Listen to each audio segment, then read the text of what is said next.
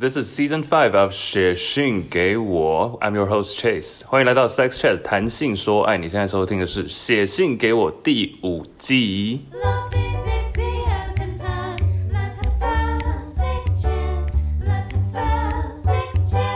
这个礼拜是来自高雄的苏苏，四十二岁。Nice，他说，几次不同的人有不同的性经验，始终偏向女生要满足男生的状态，在床上也都是被动的。那跟现在男友已经长达十年是无性的相处。一开始他表达出对性的渴望，但他一碰到就立刻泄，而我则始终对他兴趣缺缺。他常为了早泄而重复的跟我说对不起，我则毫不在意，因为我对他对性实在也是没什么兴趣，也一直觉得自己就是性冷感。一直到去年意外的跟一个同事上了床，才突然了解哦，原来我也是有性欲的呢。对方经验老道，随便一碰触都可以让我立刻软脚，而且他的体力又超级好，在床上完全由他控制，根本是对做爱开启了一个全新的世界。以下有几点想法：一是在性欲有了性欲之后，才开始去理解自己的身体到底是怎么一回事，包括自慰是什么，虽然依然还没有试过。二我依然很不习惯自己有性欲，而且还一直渴望对方的身体。三，跟同事上床，对男友却没有任何传说中的愧疚感，只觉得因为上床而更了解自己的身体。四，虽然很持久，感觉也很棒，但始终没有体验到大家对于高潮的描述，好想要啊！五，虽然以前觉得如果有交往对象要跟别人上床，那就分手啊，但自己做了这种事情之后呢，却开始想，通奸罪表示婚姻保障了夫妻对彼此性器官的拥有权，但其实目前社会里，男女朋友的阶级就已经拥有双方的性器官的拥有权了吧？六，对男友从来没有过强烈的爱意，之所以在一起，比较大的可能是因为可以接受彼此跟彼此相处，但对同事则有强烈的渴望，而这个渴望似乎因为习惯了爱跟性必须同时存在，所以强烈的喜欢着对方。那这个喜欢搞得自己好累啊！哇哦，不愧是四十二岁的听众，他连分析自己故事都条列式，我好爱这个，好像简报。嗯，有哪一个？你觉得这六点以上六点？不行，我我没有办法挑一个我最爱，我们要一一讨论。我没有，我不是，我不知道你挑一个。要挑什么？我说这六个里面，你有没有觉得哪一个特别的让你惊讶？我不是要你只讨论其中一个，而是说惊讶度。我觉得是没有愧疚感，我很惊讶，因为我觉得在他这个年纪，反可能会更有，因为他是我对不起我我自己认为在四十几岁年纪，所以他早期可能接受过的教育相对保守，比起现在，所以那怎么会没有传说中的嗯哼 quote and quote 传说中的愧疚感？这个是我最惊讶的。我觉得是第二点，哪一个？依然很不习惯自己有性欲，嗯就很不习惯，不是排斥哦，只是不习惯而已。嗯，这我也可以理解啊。代表他有在慢慢的感受，只是还没有习惯。就他要意识到自己还没有习惯，但是不排斥。我觉得这一点是一个，我觉得要有一点人生历练才讲得出来。就是我不排斥，我也没有喜欢，但是我正在试着接受，我在这个 process。我觉得好像也刚好是，除了要有人生历练之外，他要经历刚好不同的价值观的转变。比如说现在的年轻朋友，以后长大可能假设价值观都还是以现在跟差不多，那也没有什么一个所谓习不习惯，因为他本来就长这样。我觉得。我觉得，比如说我们我们的爸妈那个年代的人，或是我们这代的人，都是在不同的价值观之间不停的冲撞，因为我们都是从有网络到没网络，然后所以很多的想法是超级无敌，就是我其实很多想法，我现在拥有的也是我从前都没有想象过的。只是我比较幸运的是，我在比较早期就接触这些资讯，所以我很快的就觉得 OK，那我现在学习到了呢，我拥有的立场是什么？那可能再年长一点的人就会更辛苦，因为他等于是一半一半，或是甚至不到的一半时间，就是只是近十近几年五到十年才有这个新的观念或想法，所以他更需要花时间去克服自己，撇除那个以前的习惯嘛，嗯，对啊，我觉得习惯，因为习惯绝对是要时间来养成的、所以说他当我觉得他有意识到自己正在经历这段，就是一个值得嘉许、值得肯定的一件事情。没错，然后他的第一点，那个我觉得也是，就是有有点像我自己的经验吧，就是说有了其实我一直都有性欲，只是 embrace 自己的性欲这件事情之后，才会去了解身体。所以我觉得就是跟做节目的那个叫什么流程，或是说我的我的经历很像，就是我以前也是知道自己可能性能量相对大，可是我就觉得。啊，不要说或不要谈，或是就放着。那直到觉得说哦可以谈的时候，才发现哦原来还有很多可以学习的之外，然后也开始了解自己身体，然后才慢慢接触到很多人跟很多事情。这样你有觉得是你有，但你有觉得是说，你觉得这个性能量有在改变吗？有啊，绝对有。但是是线性的在改变，还是你是比如这一年会这你回首过去这五年好了，某几个时期特别高，有时候特别低，有时候特别高，有时候特别低。我觉得他，因为你说高低高低，他好像不是长这个样子，他有高低差别，然后在不同的时期、不同的时候确实会改变。可我觉得最特别的事情是，它好像不是线，它好像是它好像是水母状，或是嗯不规则型，就是它。它可能有时候完全没有，它突有时候突然出现，它有时候出现是以性欲的方式，有时候出现是以创作的灵感的方式，有时候出现是以，就是它是一个它就是，它就是 你说你说，它就是一种能量，嗯，但是你知道那个能量是来自于一种渴求。哇，现在讲的很玄，但是我的我我我感受到的是这样，嗯，然后我觉得每个人感受到的可能也会不一样。嗯你觉得这跟对象有关系吗？或者你当时可能交往的对象、来往的对象？我觉得不太有，应该说我感受到性能量是我近期的事，所以我不觉得我是。因为近期都不算有到超稳定的交往对象，所以我觉得跟自己有没有理解自己比较有关系，反而跟对象或伴侣比较没有关系。我有一个朋友，她跟她前男友在一起两年，他们只有交往的前三个月有做，而且是蛮频繁的做，然后后面就完全没有。有特别说为什么，或是怎么了，或是如何有没有改善类似主。要我觉得这个，首先我觉得这个很多情侣都会遇到，就是突然可能男生有几次的表现没有很好，或是没有很顺利，然后就造成心理压力。嗯哼，那刚好女生也没有特别有，就可能从小到大没有想着去要表达性欲这方面或是性需求，嗯所以久而久之就扫到地毯下面，你知道嗯，就没有在管这件事情。这是一个英英文 我知道，我怕谚说语 OK，Thank、you。来，顺便教一下英文怎么说。under the rug，就是把它扫到，就这么简单。under the rug，对啊，所以说，呃，在在那个时候就变成女生也以为自己没有性能量了，嗯嗯，直到她遇到了现在的男现在的男友，才有哦，原来我当年曾经是这样，或者我当初曾经是这样，只是久而久之因为习惯啊，习惯变成了自己的 identity 的一部分。嗯好像我就是这样的人，我就是不需要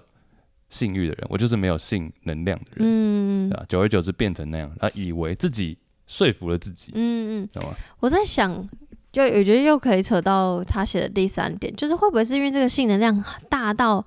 ，OK，他发现这个这个性行为跟同事的性行为真的让他获得了很多，比如包括对于性爱的想象，或是对于自己身体的了解，所以那些东西大于愧疚感，所以他才说哦，居然没有愧疚感，因为这对我来说是这么棒的一件事情。因为已经超越了他的愧疚感了、对，那他认为我现在追求的就是这件事情，然后刚好这位同事让我达到了。嗯，那男友，我当然也是喜欢，虽然说他没有，他说他从来没有爱过嗯，嗯男，友，但是这个需求大于我的这个心理的小剧场。嗯，对啊嗯对啊，就像好，那又那又连接到最后一点，他说从来没有对男友强烈的爱意，是因为确实就是我觉得人两个人相处到最后，你就是不是那种不是因为不只是因为激情所以才可以在一起，是因为你可以接受彼此跟彼此相处。但是他说对于这个同事有强烈的渴望，然后这个渴望是因为你想，因为他的以前的认知就是爱跟性是绑在一起的，所以他对于他有性的渴望。就会有爱的渴望，所以他就觉得他喜欢他，但 有点像刚刚我们中场休息吃饭的时候讲到说，所以爱是什么？就是，所以这个是喜欢，那喜欢喜欢又是什么？我那时候就讲说，我不是就这样讲吗？我说爱的，就这些爱爱喜欢、超级喜欢、很喜欢，不就是我们自己定出来的吗？对，那会不会其实我只是打个比方哦，就会不会其实根本没有爱这个东西，只是喜欢的一种形式而已？是啦，你你要这么讲也是，对啊，但我还是想要相信有爱。嗯，我觉得我相信，我觉得我们可以，我觉得爱绝对存存在，只是在我们心里的样子长得不太一样而已。但我觉得就是确实像这个谁 哦，我觉得确实就像叔叔说的，就是真的会很累。心很累，其实我觉得那个累也是一种甜蜜的负担吧。我现在讲很有点吊诡，可是因为我个人就很喜欢谈恋爱，我之前发过一篇贴文，就发现我人生花很多时间在谈恋爱，然后我喜欢跟人聊天、讲话、相处，然后同时我也会，毕竟谈恋爱总是会有失落、难过、分手的时候，所以我也花了很多时间跟心情在调试这些东西。就是我觉得。因为她说她跟她男友都是平平淡淡这样，就是一起。然后当你感受到这个强烈的喜欢的时候，你可能就会有强烈的烦恼、强烈的痛苦、强烈的累。所以我觉得这个心累是伴随着那个来的。嗯哼，对，所以我完全可以理解他现在的心情。这样子，那我追问一个，你问你觉得谈恋爱带给你的是一种有一种活着的快感吗？还是是让你觉得呃感受到对你的一些想法跟对方有所冲击吗？还是价值观的碰撞，还是什么？就是你在谈恋爱的时候最吸引你，因为你是喜欢嘛，overall 是正面的，是什么？我觉得这个问题有两个阶段，就是我刚刚说我非常非常喜欢谈恋爱，是我早期的时候，所以我早期的时候，我觉得我早期在追求的是那种偶像剧轰轰烈烈，然后甜甜蜜蜜的东西。但是，比如说，就像我近期慢慢理解到自己，或理解到性欲，或是情欲，或者是其他更多，那总的来说，我就会知道自己好像没有那么需要谈恋爱了。可是，那你又问我的话，我还是觉得 over 我还是喜欢的。可是我现在可能像追求你刚刚说的，就是价值观的碰撞这件事情，比较不是那种行为上的轰轰烈烈哦，一起一起去什么旅行或干嘛，比较不是。我就是想要日常生活的聊天、共感情的呃什么思想上的碰撞，然后就发现就是可能有有点像。其实我是我为什么觉得我现在好像不需要谈恋爱的原因，是因为我好像把这个东西带入到我的生活，带到我的节目。就是我在比如说我在跟 Chase 聊，或者我在跟听众互动的时候，我就会觉得我们就是在思想上的碰撞，我就已经幸福满意了。我何必还要在那边搞一个 搞一个男友，让我自己很累之类的？我觉得有一点是这样。想要男友，应该是想要真的碰撞吧，这不是 思，想上的碰撞，是哦，对啊，所以说，呃，呃很多老夫老妻好像也都是这样、欸，因为你看都已经讲话讲了五十年了，都碰撞五十年了。都已经而且已经休耕三十年了，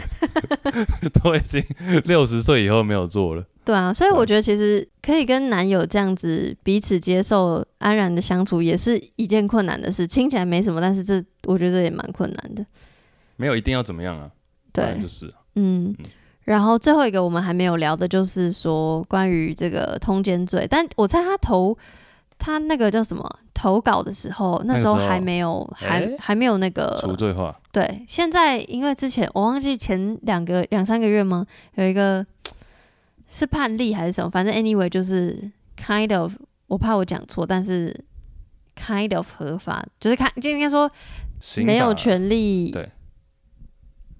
反正通，啊 很怕讲错对，我们太害怕讲错，我们一直在给对方使眼色。但我知道在讲什么，对，但 anyway 就是政府的权利没有像以前那样了哈。没有干涉到对呀呀，呀。然后呃，他现在他他这句叫什么？呃，提问的，或是说他的想法，就是说，其实，在我们的一般认知下，男女朋友就好像有互相这种约束权，即便是当时就是只有婚姻，就是有只有步入婚姻的夫妻才有这样的保障。我觉得确实啊，因为其实这个东西就是观念，我是觉得合理，就是即便到现在，即便是我们的年纪的人，应该也会觉得男女朋友之间或是伴侣之间，那个 commitment 到底包含了什么？嗯，是不是有对方的身体的拥有权？其实这个很 tricky，耶这个就是很看，你知道什么？你的 scenario 就是状况，就是，我觉得我不，我我觉得我拥有我的身体自主权，但是我会希望你不要跟别人分享。我觉得是心情上是这样，嗯可是我觉得我们现在都是可以认知到，身体都是个个人的，人的，呀，但是会希望可以操控一下别人。嗯，希望还是你就只是在乎的问题吧。你有没有在乎我的想法？那当你互相在乎的时候，就不用想到那一段了，对不对？就是我今天，比如说我两个人交往，那我都尊重你的话，诶，那反而两个人互相就有点像是赛局理论，你知道吗？这很难，你要解释。就某种赛局理论，大家可以自己查一下。比如说今天有两个选项，那假如当双方玩家 A 跟玩家 B 都选择对自己有利的，但是那个的结论是两方都不有利。比如说历史上就像冷战一样，就是你知道美国跟苏联，大家都在那边比谁的武器比较多，啊，比来比去，比来比去都没有真的开打，但是就花了很多钱在搞那个。但假如说今天有人站出来说，双方都一起站出来说，我们就是不要再搞军事军军事战争、军事装备竞赛了，哎、那我们就不用花这个钱。就当双方都互相体谅的时候，就有一个最好的结果。嗯，但当双方都考虑到自己的利利益，然后没有管别人的时候，那就会走向一个很不好的状态。我觉得理论归理论哦、对你要实际运作，运作就是你放到自己身上或感情上，或是生活上，其实都是困难的。所以，而且就是很看你的对象是怎么样的人。困难，我觉得困难有越来越简单的趋势，哎，随着年纪的增长，因为有随着沟通越来越高，沟通的次数，我还是很觉得很看个性哎，嗯，跟年年纪确实有关啦，但对啊，嗯。但我觉得苏苏这么有条理，分享故事还列点，你应该你也不是要问我们什么问题，你是想跟大家分享你的感受、嗯。w h i c h 我觉得超棒，对我觉得我们在讲也是班门弄斧了，因为他已经苏门弄斧，苏门答腊，但是其实 他现在，因为他已经讲的很细了，对啊然后我我自己的看法也是这样，随着年纪增长，然后嗯交往的人越来越找到可以可以抓到互相契合的点，嗯，那其实互相尊重的结果就会比较好。很谢谢苏苏跟我们分享你的清楚又明确的故事，谢谢苏苏。谢苏。